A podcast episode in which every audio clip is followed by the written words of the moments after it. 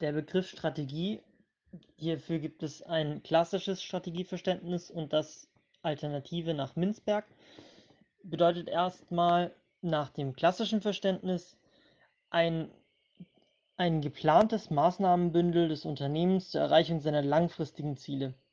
Hierbei ist vor allem wichtig, dass es ein geplantes Maßnahmenbündel ist, also es bestehen viele verbundene Einzelmaßnahmen, die darauf ausgelegt sind, langfristige, also drei bis drei oder fünf bis zehn Jahre so als Zeithorizont ähm, zu erreichen. Der Erfolg wird auch durch die Erreichung der langfristigen Ziele definiert. Merkmale von Strategien. Strategien bestehen aus einer Reihe miteinander verbundener Einzelentscheidungen, wie bereits gesagt. Sie sind ein hierarchisches, hierarchisches Konstrukt, bedeutet einfach, dass sie zwar top-down sind, aber sie sind auch, ähm, sie werden vom Top-Management getroffen und es plätschert dann quasi runter. Strategien treffen Aussagen zur Positionierung des Unternehmens, auf jeden Fall mal im Wettbewerb und Aussagen zur Allokation von Ressourcen. Da, wenn man jetzt eine neue Strategie fährt, dann muss man auch entsprechende Ressourcen bereitstellen, dass man sie auch verwirklichen kann. Ansonsten ist es nur heiße Luft.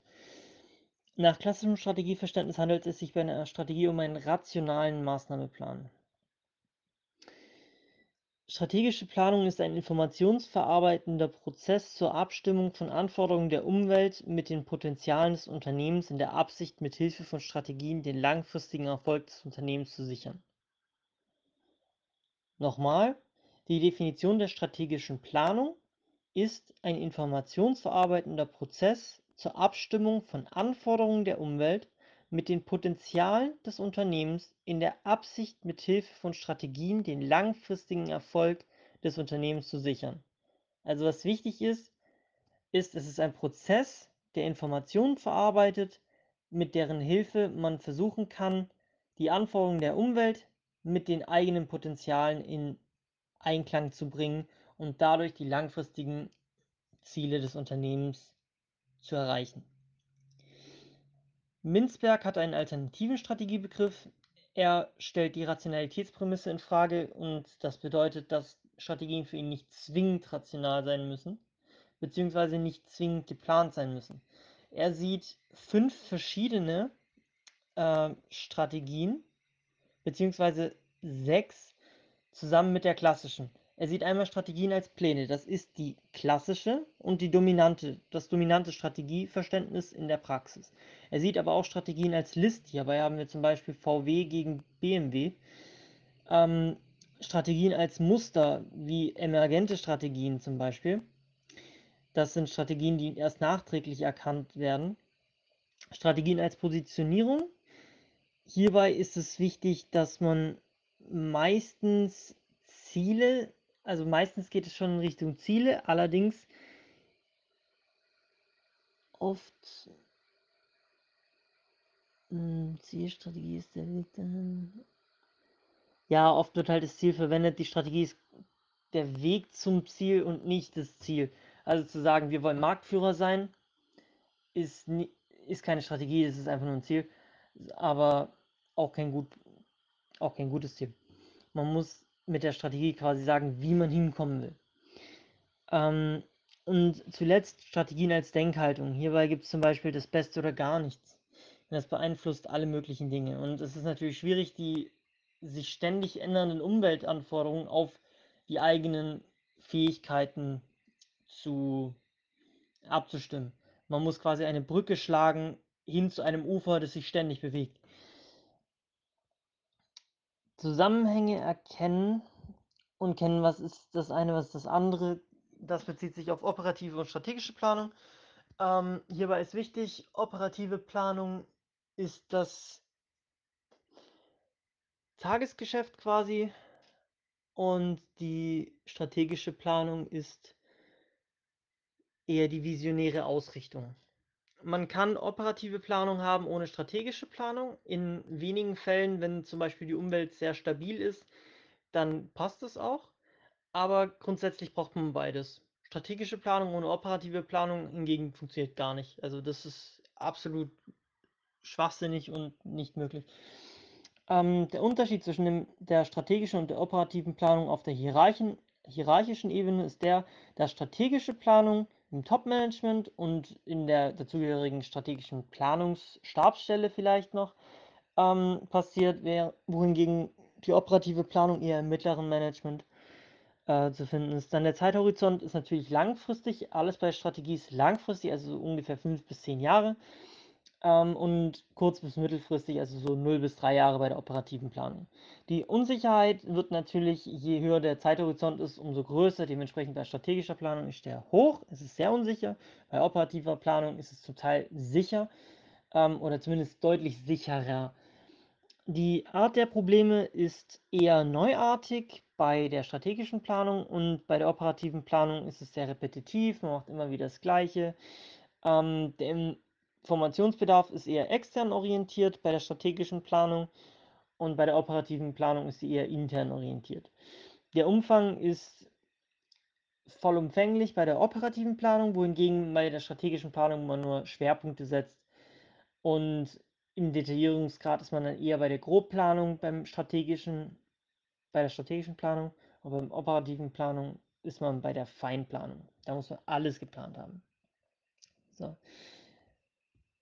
Dann geht es weiter mit Paradigmen zur Erklärung von Wettbewerbsvorteilen. Da gibt es den Inside-Out und den Outside-In-Approach.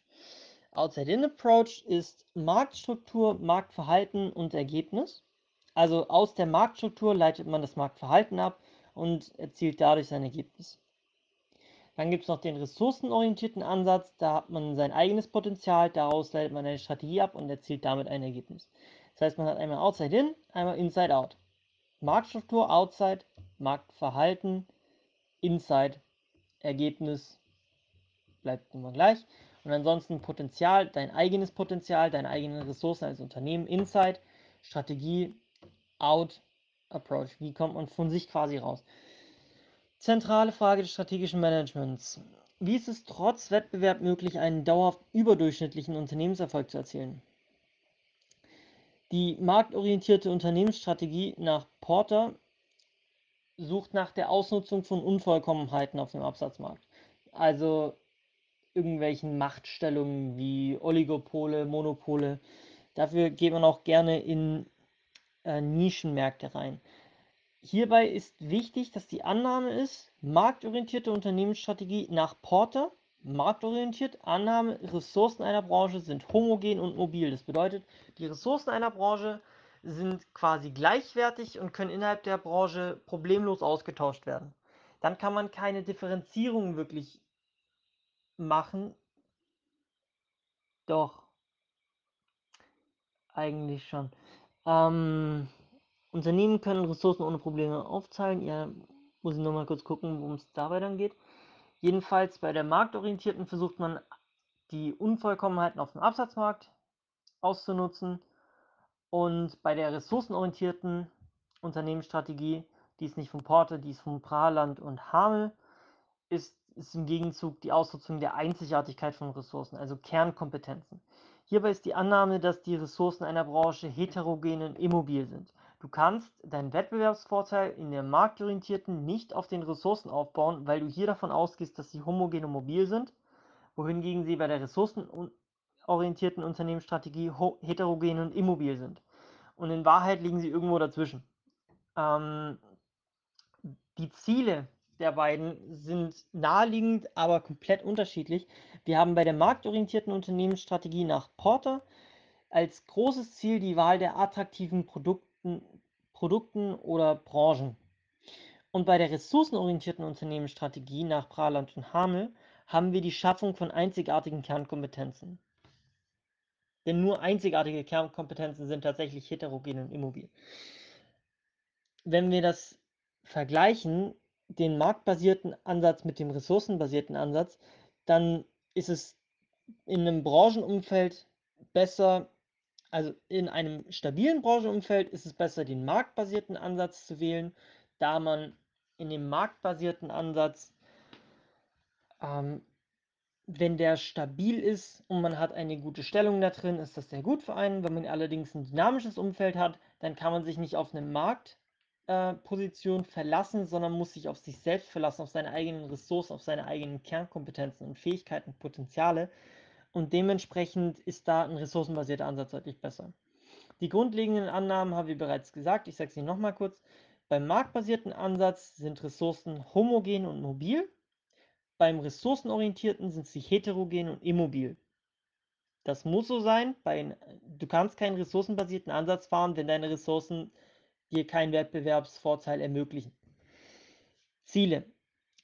Das Ziel bei einem marktbasierten Ansatz ist es zu identifizieren, welche Marktposition du, welche Marktposition es gibt und welche Marktposition du haben möchtest. Dann willst du da reinkommen und Eintrittsbarrieren aufbauen. Du, du baust quasi ein Vor um dich rum.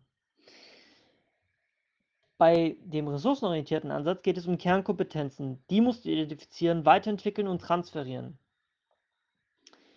In der Realität ergänzen sich die beiden Ansätze. Also die beiden werden niemals komplett äh, voneinander getrennt sein. Man wird immer versuchen, eine ganz gute Marktposition zu erreichen. Man will aber auch seine Kernkompetenzen haben, weil anders geht es nicht wirklich. So.